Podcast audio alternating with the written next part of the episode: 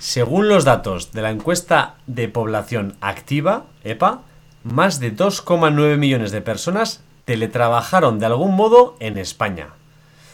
Aitor, ¿es realmente tan bueno el teletrabajo como lo pintan?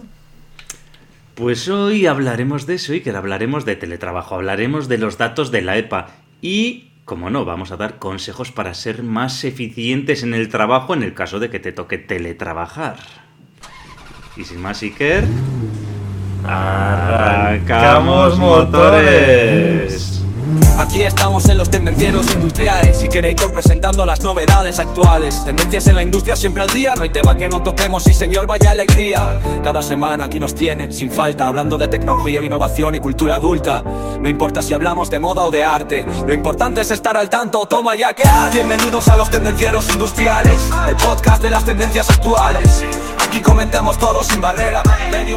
que la diversión nos Hoy nos patrocina el podcast el programa especializado en IA generativa para la empresa industrial. Eh, tenemos que decir que la primera edición ya está completa. Pero hay suerte, estamos de suerte porque ya ha empezado la segunda edición. Eh. Bueno, ya empezó, ya han abierto la inscripción para la segunda edición que comienza el 19 de abril del 2024.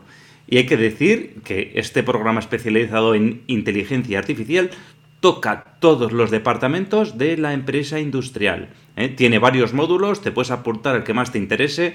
Tiene un módulo dedicado a dirección general y servicios generales. ¿eh? Tiene otro módulo dedicado a ventas, marketing y atención al cliente, cómo aplicar la IA a ventas, a marketing y atención al cliente. Tiene otro módulo para producción, almacén, calidad y mantenimiento. Súper interesante, ¿eh? En donde se ha visto, ¿eh? Que nadie enseñe estas cosas, ¿eh? Y también tiene otro módulo dedicado a investigación, desarrollo e innovación, el I más D más I. ¿eh? Yo, si estaría en cualquiera de estos departamentos, me apuntaría ya. Lo vamos a poner más fácil. Para que puedas acceder a este programa, tienes que entrar en http s dos puntos barra barra, el clásico, tendencierosindustriales.com barra IA barra. IA, inteligencia artificial. O sea, tendencierosindustriales.com barra IA barra. Aquí tendrás más información y si te apuntas, pues dices que vienes de Tendencieros Industriales, pues para que te tengan en cuenta y tengas un trato de preferencia. Bueno, la semana pasada, Hitor, hablábamos sobre economía circular, ¿no? Tuvimos una entrevista muy interesante con Sandra Montes, que es la directora de Cometel y la CEO de Scrapath, ambas empresas relacionadas con el reciclaje y gestión de metales. Y por ese motivo, pues la trajimos al podcast para hablar de economía circular. Y la verdad es que nos sorprendió gratamente cuando nos dijo cómo utilizaban blockchain y los smart contracts en Scrapad para las gestiones. No os lo podéis perder. La verdad, Iker, que fue una entrevista interesante y entretenida, ¿eh? No hay que perdérsela. Bueno, hoy, Iker, no tenemos entrevista y por eso te hacemos a ti las preguntas. Así me gusta. A ver, eh, pregunta para Iker. Iker responde. Atención. Si solo pudieras hacer tres preguntas a tu cliente en una entrevista de ventas, ¿cuáles serían estas preguntas? Es una muy buena pregunta para generar tres buenas preguntas, ¿eh? Así me gusta, editor.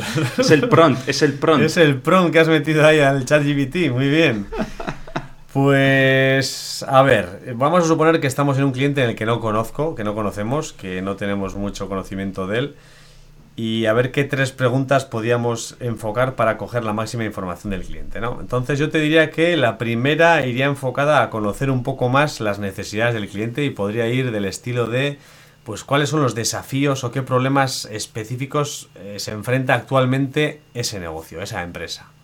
sí, relacionado con tu producto, ¿no? Eso es, eso es. Eh, ¿Qué problemas encuentran ellos? ¿Qué necesidades tienen? Bueno, y a ver cómo nosotros pues podemos abordar y dar solución o ayudar en, ese, esos desafíos o problemas. ¿Qué más haría? La segunda pregunta iría eh, relacionada para segmentar el cliente. O sea, me gustaría saber de qué estamos hablando. Estamos hablando de un cliente pequeño, de un cliente mediano, de un cliente más alto, no sé. Entonces, Depende un poco de qué es lo que produzcan o qué es lo que fabriquen, pues la pregunta iría para adivinar pues cuál es el volumen de compra que tienen, ¿no? Que puede ser en base a cuál es el volumen de compra, puede ser en base a cuáles son cuántas máquinas hacéis y cuánto de nuestro producto o servicio lleva cada máquina. Bueno, pueden ser diferentes preguntas, pero todas una sola relacionada para dimensionar el volumen de negocio con nosotros de dicho cliente. Y luego ya iría para preguntarle, pues para un tipo de proveedor como yo, pues qué criterios o qué características son las más importantes para evaluar, qué es lo que más valoras, ya sé, precio, vale, precio. Quitamos el precio. Aparte del precio, ¿qué más valoras tú en una solución que te pueda dar un proveedor como yo? Hay muchas, Aitor, pero me has dicho solo tres. Sí, bueno, bueno. Eh, hay que acotar, hay que acotar. Si no, nos extendemos aquí y el podcast sería solo de eso. ¿eh? Efectivamente. Bueno, oye, tendencieros, ya sabéis que si creéis que, que, tenéis que mejorar en este aspecto en vuestra empresa, en el aspecto de las ventas, y que os puede ayudar, ¿eh? Iker Vélez de Mendizábal, ya le podéis encontrar en LinkedIn o en Tendencieros Industriales.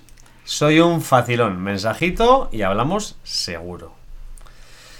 Recordaros que nos podéis encontrar tanto a Editor como a mí en tendencierosindustriales.com y también estamos en Instagram, también estamos en YouTube. Tenemos un canal de LinkedIn conjunto y también por separado y estamos en todas las plataformas de podcasting, iBox, Spotify, Apple Podcast, todas. Y en Tendencieros lo mejor es que te unas gratis porque puedes salir cuando quieras. Eso es, y además te suscribes y vas a estar al día ¿eh? de todo lo que vayamos publicando semanalmente, de todos los episodios, de las entrevistas, de todo, de, de los posts que hacemos. Bueno, bueno, importante, ¿eh? Además, Iker, tú sabes que en el ámbito empresarial los chatbots alimentados por inteligencia artificial generativa están actualmente revolucionando la atención al cliente. ¿Quién no tiene un chatbot? Yo, yo, yo no tengo. Pues bueno, imagina que tienes un, en tu empresa un asistente virtual que es capaz de entender no solo las consultas que le hacen las personas, sino también pues preguntas más complejas que le pueden hacer. Imagina además, Iker, que ese chatbot es capaz de tener conversaciones naturales con las personas que lo están haciendo las preguntas, que además comprende el contexto y responde de una manera coherente con la información tuya de tu propia empresa, ¿vale? ¿Qué opinas? Esto realmente no solo agilizaría el proceso de compra con tus clientes, sino que también mejoraría la satisfacción del cliente. Sí, señor Aitor, y he de decirte que desde Tendencieros estamos preparados para realizar chatbots personalizados para tu empresa. No es que estemos preparados, sino que ya estamos preparando los primeros. Ya vas tarde, no te retrases, porque si estás interesado, date prisa porque tenemos una capacidad y está limitada, y ya se empieza a llenar. Bueno, Iker, vamos ya con lo que es el podcast de hoy, el episodio de hoy, que hoy vamos a hablar, hemos dicho, de teletrabajo, ¿eh? Y para empezar, pues nos vamos a ir a la encuesta de población activa del último trimestre del 2023 para fijarnos en sus datos. A mí esto, esto, esto mola, ¿eh? porque la gente no es consciente de estos datos, pero se los vamos a dar y van a estar encantados de escucharlos. Aitor y los datos, ahí está, a ver, Aitor, es, cuéntanos. Solo los importantes. Eh, la EPA es muy grande, pero vamos a hacer unos poquitos datos, ¿vale? Lo primero, decir que en el último trimestre del 2023 disminuyó el número de ocupados en 19.000 personas respecto al trimestre anterior. Y hay 21.246.900 personas trabajando en España, ¿vale? Con nómina. Con nómina, sí. Bueno, hay algunos que no trabajan. Que, bueno, también hay gente que cobra y no trabaja, ¿no? Hay de todo. Pues, Por eso. Pero bueno, con nómina, sí, vamos a decir con nómina, trabajando y con nómina, ¿vale? Que pagan la seguridad social, vamos a decir también, etcétera, ¿vale? Entonces, eh, aquí la EPA también dice, el número de activos bajó en 43.600 personas hasta 24.077.400. ¿eh? Aquí lo que tengo que decir que los activos sí, eres tú la persona que trabaja, ¿vale? Eh, activo también eres tú la persona que no trabaja, pero que tendría que estar en, trabajando, ¿no? Eh, activo es también esa persona que está buscando trabajo. O sea, los activos son las personas que podrían estar trabajando y trabajan, no trabajan, son es el potencial de personas trabajadoras, ¿vale? Entonces, de ahí sacamos que la tasa de paro pues, es del 11,76% a nivel medio en España, ¿vale? Estos son 2.831.000 personas. Ahí está, ¿cómo te quedas? No está mal, ¿eh? No está mal. Bueno, un 11,76, pues ni bien ni mal. Eh, lo que sí que te puedo decir es que la eh, comunidad autónoma que tuvo la tasa de paro más baja fue el País Vasco con el 6,33% de tasa de, de, paro. Y la más alta fue Andalucía con el 17,6%. Está claro que al final, oye, pues la media de dónde sale, pues de que hay unos que están por arriba y otros por debajo, ¿no? No vamos a entrar luego aquí si es mucho o es poco. A mí 17% me parece una barbaridad, pero bueno, ahí está. Entonces, eh, ¿Qué más cosas tenemos, Iker? Pues que este dato también me ha parecido interesante comentarlo aquí entre gente culta como nosotros y como nuestros tendencieros que nos escuchan. El empleo privado disminuyó, a pesar de que, a pesar de que aumentó el empleo, el empleo privado disminuyó en 77.600 personas, ¿vale? Hasta los 17.653.000. Y por otro lado, el empleo público aumentó hasta 58.000, aumentó en 58.600 personas hasta los 3.593.000 personas. Estos son datos, ¿eh? No los digo yo, los dice la EPA. ¿Qué significa esto, Iker? Que el 20% de las personas, o sea, uno de cada cinco personas viven el, del Estado. Entonces, de aquí lo que podemos decir es que el Estado es la mayor empresa de todas actualmente. O sea, ya no es el INEM, ya no es el paro ya, o sea, ya es el Estado. No, no, sí, sí, el Estado supera a los parados, y eso lo hemos dicho antes, sí, número de parados 2.800.000, número de eh, personas que viven del empleo público 3.600.000. Muy bien. Eso es, bueno. Ah, Entonces, bueno, luego tenemos más datos, ¿eh? ¿Qué más cosas interesantes? Hombre, pues si buscas trabajo, si estás buscando trabajo, los sectores en donde se creó más empleo o disminuyó el desempleo, principalmente fue industria, con 29.900 eh, desempleados menos, eh, la agricultura, que también tuvo menos 21.300 empleos, ¿vale? O sea que eso significa que se crearon 21.300 empleos más, y la construcción también con el desempleo cayó en 19.100 personas, ¿vale? Pero si estás en servicios, pues eh, eso igual, aunque el sector servicios es de los importantes a nivel de España, pues el tema del turismo, etcétera, etcétera, ¿no? Bueno, bares, eh, restaurantes, otro tipo de servicios, pues bueno, aquí en los servicios el desempleo aumentó en 4.000 personas. O sea, de esto sacamos que si quieres trabajar, mejor a industria, agricultura y construcción antes que a servicios, ¿vale? Además, como habrá más competencia, pues pagarán mejores salarios. ¿Eh? Ahí lo dejo. ¿eh? Eh, qué más cosas tenemos aquí? Bueno, y ahora estos datos genéricos, pero el podcast de hoy es de teletrabajo, ¿vale? Entonces la EPA también nos habla de personas que están teletrabajando, ¿vale? ¿Te imaginas cuántas personas teletrabajan en España, Iker? No sabría. Bueno, ya sabía que. Ya lo sabes porque lo tienes puesto en el guion, ¿vale? Pero está bien que hagas así para, que, disimular un poco, ¿eh? Pero no, no, lo sabía antes, no lo habría sabido dimensionar, no voy a mentir. Bueno, tendenciero, pues que lo sepáis ahí, eh, en el 2023, en diciembre, había o habían teletrabajado en el último trimestre 3.059.000 personas. ¿Eh? ¿Qué significa esto? Pues que hay tantas personas teletrabajando como personas en el paro, ¿eh? No significa que las personas que estén en el paro estén en teletrabajando. Es que hay el mismo número de personas teletrabajando que personas en el paro. ¿Cómo te quedas? pues me llama la atención. Un montón, ¿eh? Pues mira, de los, de los 21.246.000 personas que trabajan en España, ¿eh? el 7%, un millón y medio de personas han teletrabajado ocasionalmente el último trimestre. El 7%, ¿eh? El 7,4% de los trabajadores, un poquito más, 1.562.000, bueno, más o menos lo mismo, han teletrabajado más de la mitad de los días, ¿vale? O sea, por lo menos tres días a la semana han estado teletrabajando, tres, cuatro o cinco días, ¿vale? Los, El 7% de los trabajadores. Y por otro lado, pues bueno, 7 y 7, 14, ¿eh? pues el, bueno, te iba a decir el 85, 86, pero de los el 85-86% de los trabajadores, estos son 18 millones de trabajadores, no han trabajado, no han teletrabajado ningún día, ¿vale? Y pues bueno, luego tenemos 200.000 personas que no saben si han teletrabajado o no, o igual estaban de baja cuando hicieron la encuesta, ¿vale? estarían, estarían de baja, estarían de baja. Estarían de baja mental.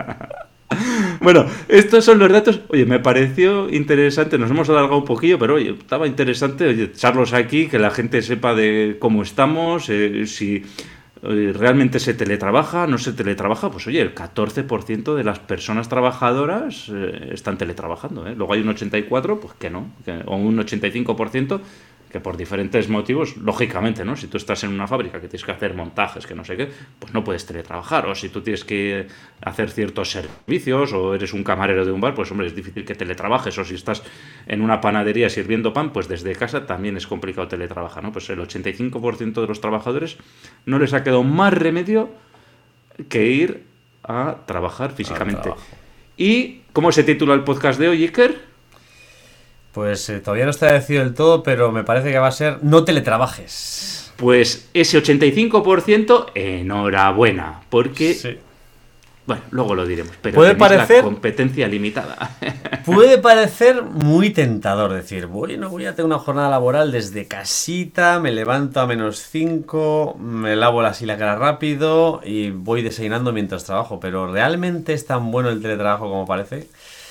Pues Aitor, eso es lo que vamos a hacer en este episodio. Vamos a desgranar a fondo todos los pros y los contras que tiene esta modalidad laboral. Al final, últimamente todo el mundo dice, quiero teletrabajar, pero ¿realmente interesa teletrabajar? Y en el caso de que te interese teletrabajar, pues encima de regalito te vamos a dar unos consejitos para que lo hagas mejor. Así es. Bueno, pues Iker, esos, ese 15%, vamos a dejarlo, vamos a redondear, ¿vale? 15% que teletrabajan, 85% que no teletrabaja, ¿vale? El 15% que teletrabaja se está frotando las manos porque está teletrabajando, pero no sabe lo que le viene encima, ¿vale? Y el 85% que está trabajando físicamente, está, les miran con envidia ese 15% y dicen, yo quiero teletrabajar, yo quiero... Porque teletrabajar tiene una serie de ventajas muy guays, ¿eh? Que, que para dar envidia ese 85% la vamos a decir ahora, ¿eh? Toma. Oye, ¿tú qué tal trabajas? Pues ¿qué ¿cuál es el mayor beneficio del trabajo en remoto? Y que te lo voy a decir yo. Pues la flexibilidad de horarios, yo creo, ¿eh? Yo desde mi punto de vista, el, el no tener, bueno, no tener horarios, no, el tener un horario flexible, ¿no? Que se permi- te permite, se puede adaptar a tu jornada laboral, ¿no? Dices, oye, pues puedo empezar un poquito antes, puedo empezar un poquito más tarde, eh, tengo que hacer una parada en un momento determinado, pues bueno, la hago, luego continúo. Entonces, un poco el teletrabajo, una de las principales ventajas es esta flexibilidad de horarios y los que trabajan físicamente eh, miran a los que teletrabajan con envidia y dicen, mira, estos, perdón, qué cabrones, eh, qué cabrones, cómo no hacen nada, todo el día ahí sin hacer nada. No, no, bueno, es que tienen un momento para hacer sus, sus pausitas cuando quieran, ¿eh? Sí, en lugar de bajar a tomar un fiti, pues puedes bajar a tomar un fiti y ir a por tus hijos mientras al, cole, ¿no? Por ejemplo. Bueno, a mí uno de los importantes también, Aitor, además de la flexibilidad, es la eliminación de los desplazamientos. Gracias a Dios, donde vivimos tú y yo, pues no tenemos muchos desplazamientos, pero hay gente que tarda entre una y dos horas en llegar a su trabajo. Entonces, si trabajas desde casa, pues eliminas todos estos tiempos y todos los costes asociados a este desplazamiento diario. Dos horas de mala leche y de transporte público o privado, pues es la leche. Entonces, esto no solo te ahorra tiempo, sino que también te reduce el estrés que tienes relacionado con el tráfico y el transporte público, el que te, te tos encima y demás. Esto, Iker, es una ventaja, pero también es una desventaja porque no puedes escuchar podcasts en esos desplazamientos. Como no los tienes que hacer, no puedes escuchar a tendencieros industriales. Una desventaja. Si eres comercial, siempre hay tiempo para escuchar un podcast. Bueno, ¿qué más ventajas tiene? Pues oye, pues eh, cuando estás teletrabajando, pues bueno, estás igual en tu espacio más tranquilo, eh, no hay gente que te está molestando, que te viene a dar palmaditas por detrás, entonces pues bueno, te, teletrabajando pues puedes concentrarte mejor y esto puede aumentar tu productividad, ¿eh? entonces menos distracciones, puedes y entonces pues bueno, puedes hacer tener un mayor enfoque y tu eficiencia laboral pues va a aumentar, entonces es una cosa interesante.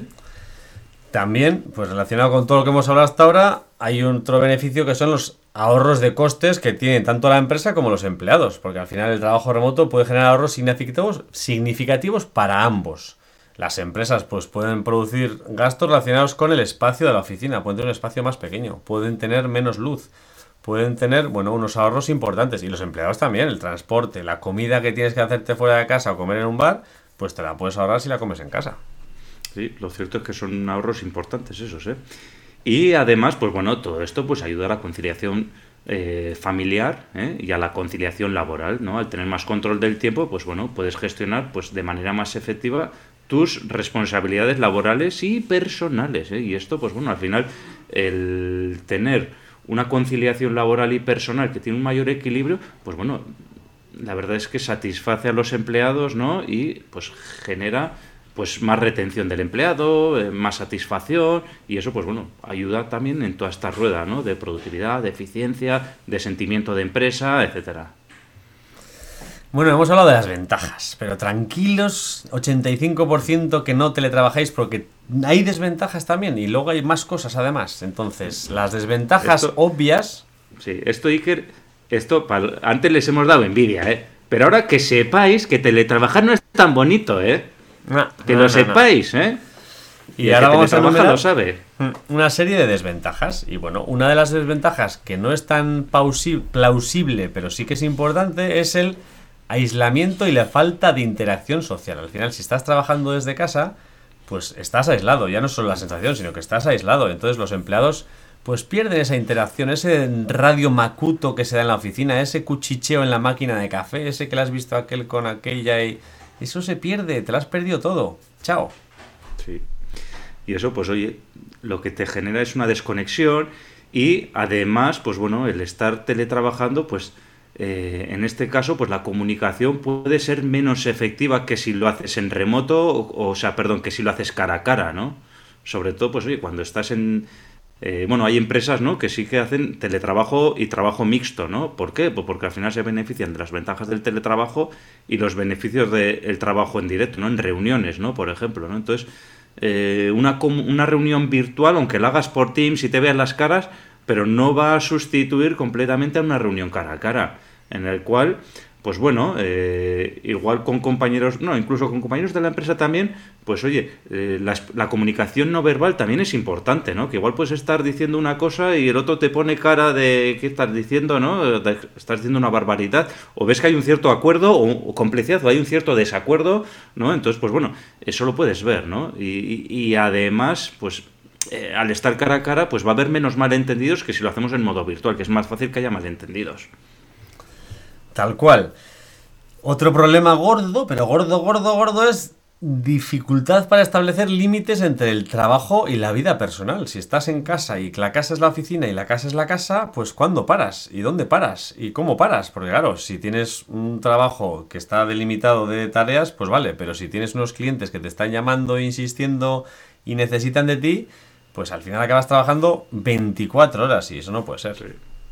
Te puede pasar lo mismo que trabajes 24 horas como que trabajes 0 horas también, porque estás, estás eh, escribiendo un correo y, y también igual estás planchando o sacando la ropa de la lavadora porque se ha pitado o porque ha pitado la comida. No, pues entonces hay que tener, dices, ¿no? Límites claros.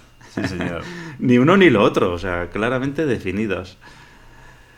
Joder, un problema ahí que muy gordo que, que tenemos los que teletrabajamos o que tienen los que teletrabajan es la tecnología, ¿no? La conectividad, ¿no? La dependencia que tenemos de toda la tecnología cuando trabajamos en remoto. Imagínate que te falla la conexión de internet, ¿eh?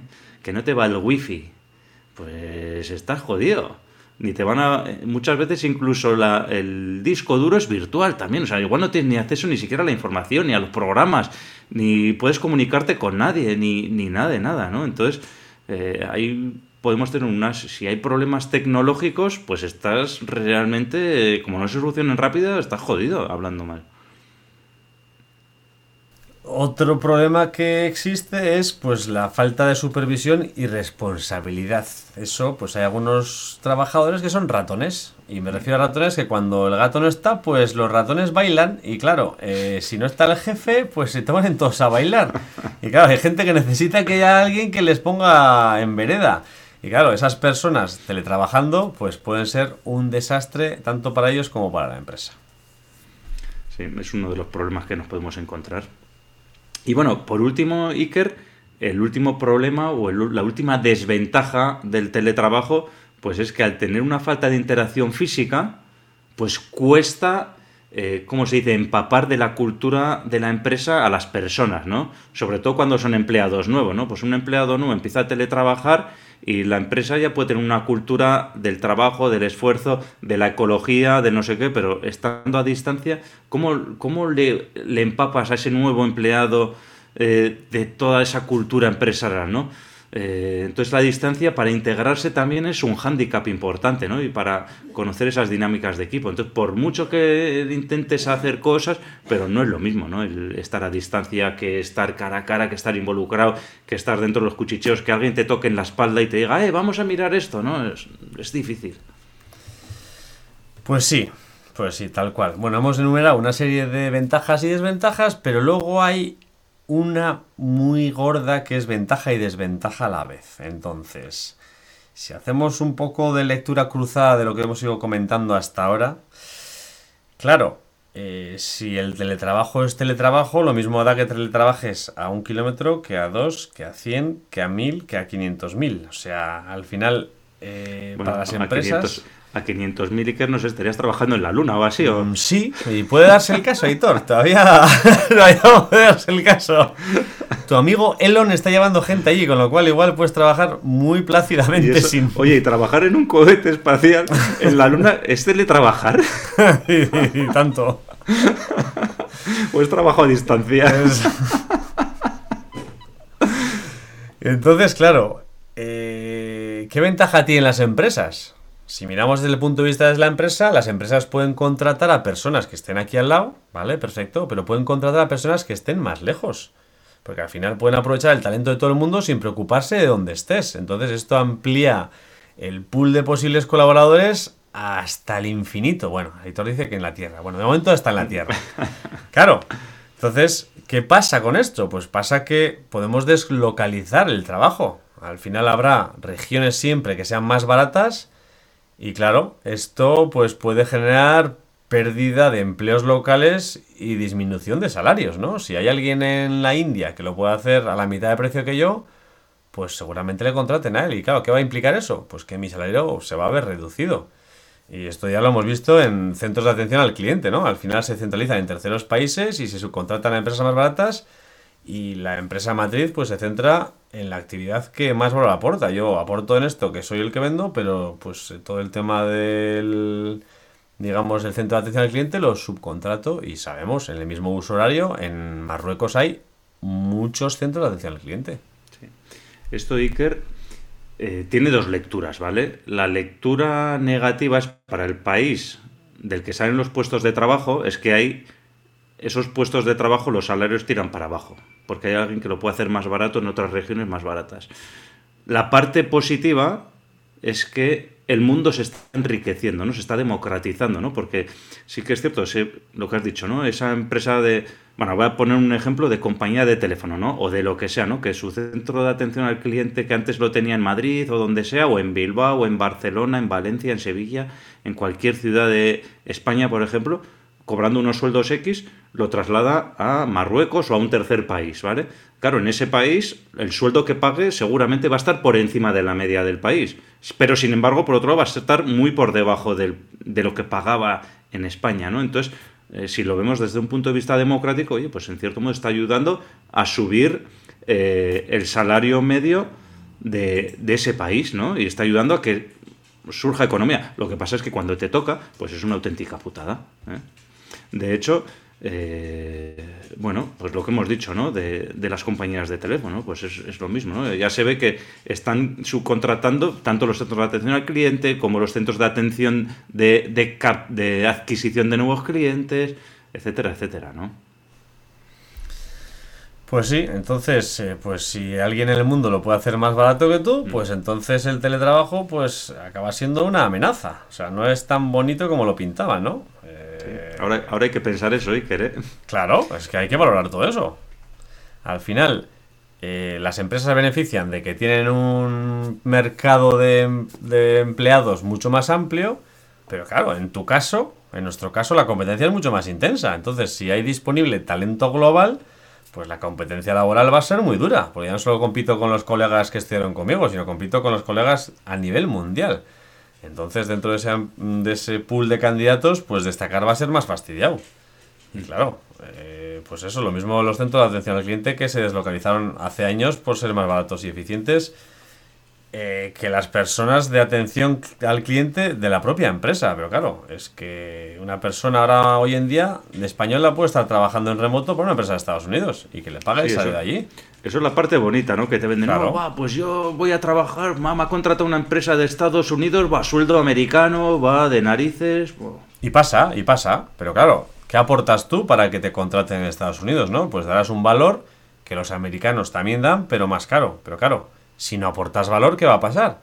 Que tu puesto de trabajo lo puede hacer un indio, por ejemplo, que realmente va a ser mucho más económico que tú, haciendo en remoto, y lo va a hacer igual o mejor que tú incluso. Sí, sí, esto Iker da mucho que pensar, ¿eh?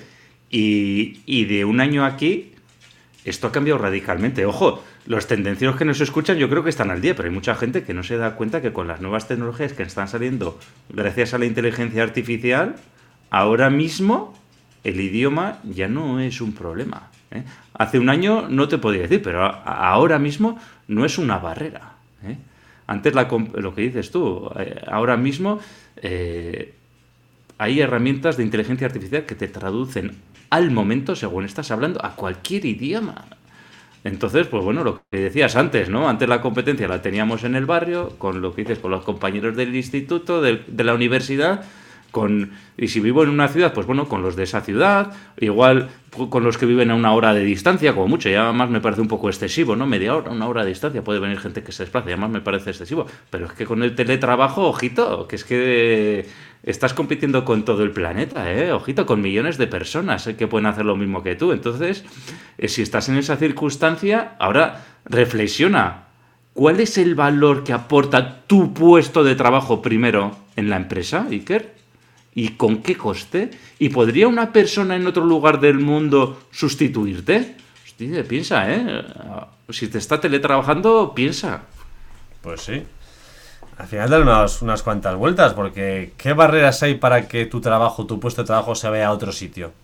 ¿Qué valor aportas? ¿No? ¿O qué vas a hacer para aprovecharte de esta situación? Porque hay que mirar los dos lados. Puedes ir a trabajar a Estados Unidos. Sí, yo, Iker, lo que puedo decir alegremente y con orgullo es que, querido tendenciero, si nos estás escuchando, enhorabuena, porque estás más avanzado que el 99% de las personas. ¿eh? O sea, esto es así, porque los tendencieros ¿eh? sois personas que probablemente tenéis mucha experiencia en vuestro campo, lo que es un gran valor. ¿eh? O sea, no, no tengáis el síndrome del impostor y queréroslo, ¿eh?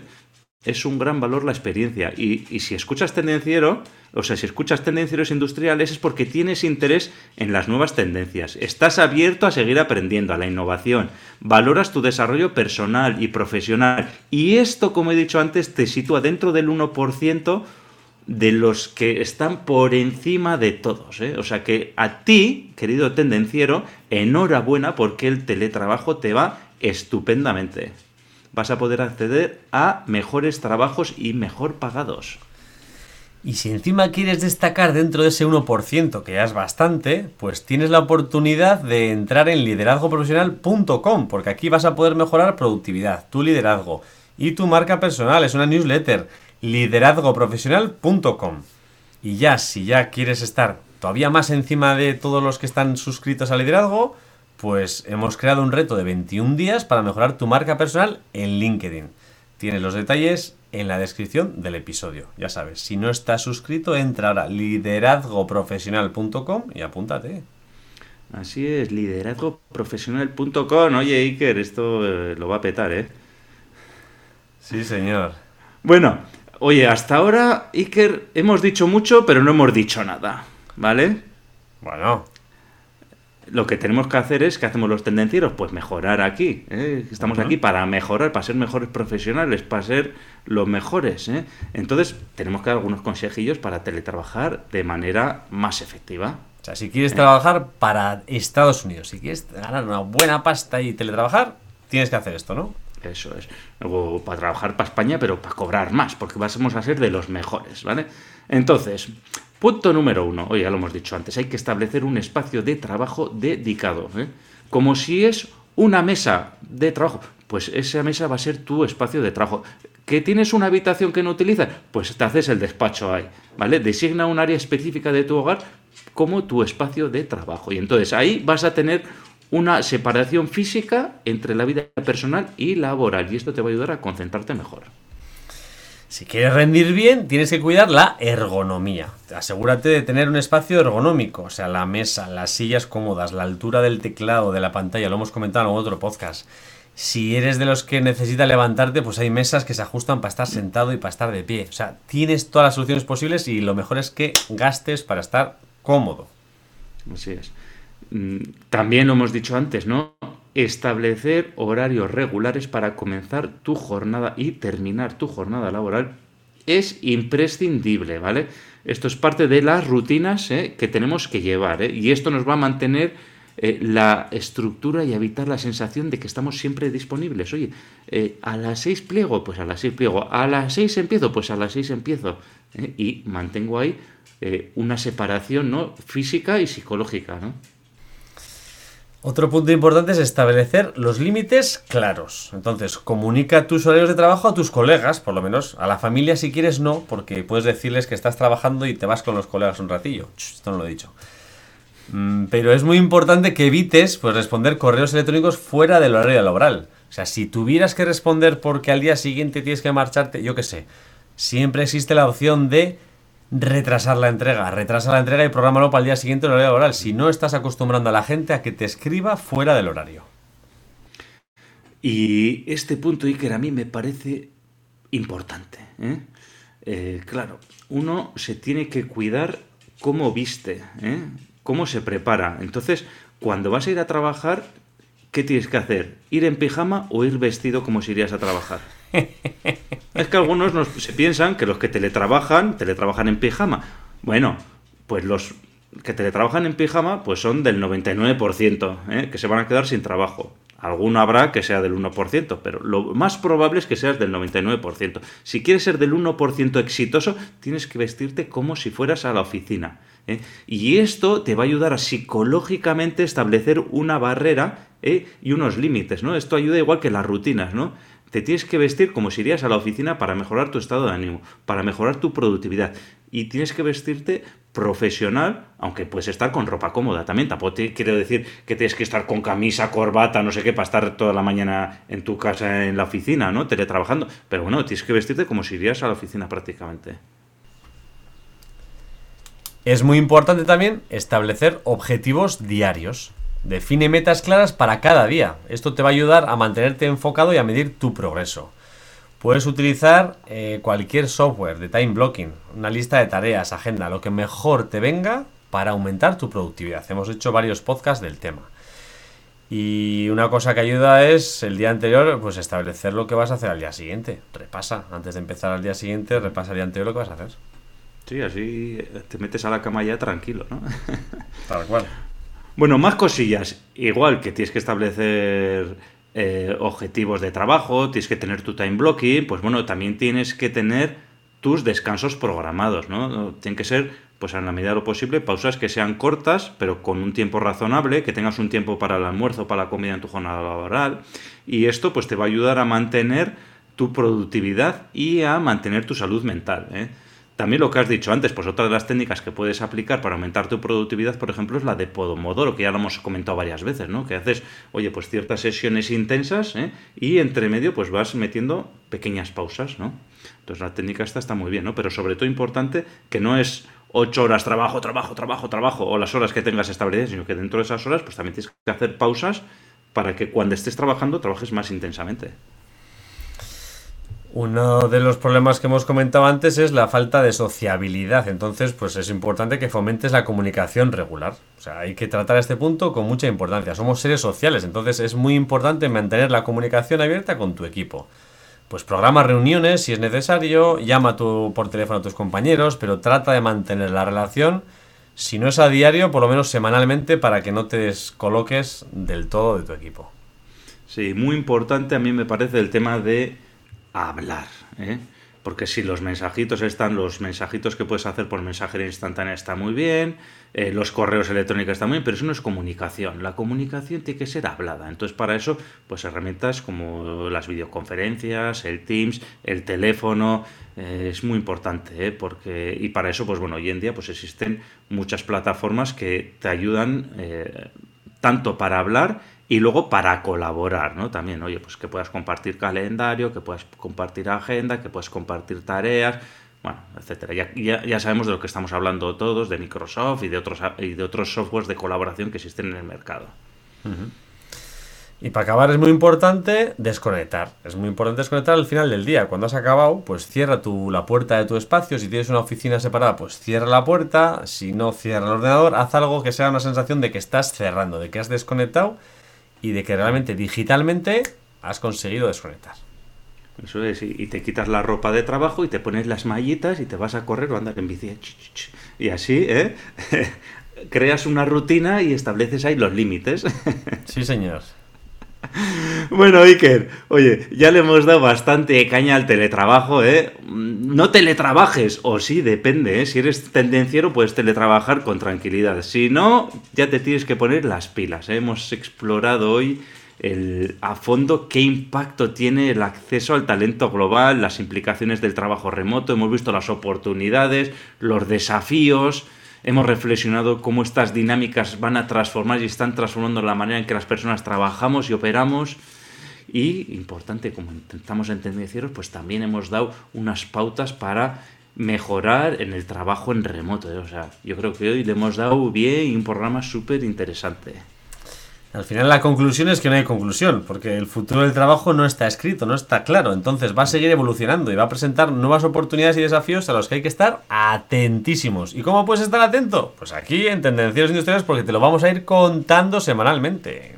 Así es. Bueno, y queridos tendencieros, si habéis tenido alguna experiencia con el teletrabajo, oye, nos las podéis contar aquí. ¿eh? Yo recuerdo eh, una anécdota, ¿no? Que todos sabemos que estaba el periodista teletrabajando y pasó la, la, amante por detrás, ¿eh? ¿eh? Fue bastante sonado, os acordaréis todos de la época del COVID, ¿eh? Pues oye, si habéis tenido experiencias de estas, pues oye, nos lo dejáis en comentario, oye, y el resto de tendencieros te lo van a agradecer. Podéis además ayudar a más personas para que se aprovechen de estos consejos y recomendaciones dándole al me gusta. Le das al me gusta o lo ponéis 5 estrellas dependiendo del podcatcher que escuchéis. Entonces le ayudaréis a más gente a que le aparezca este contenido. Suscríbete además para estar al día de todos los nuevos episodios. Y sin más, tendenciero, tendenciera. La semana te espera. Chao. Chao.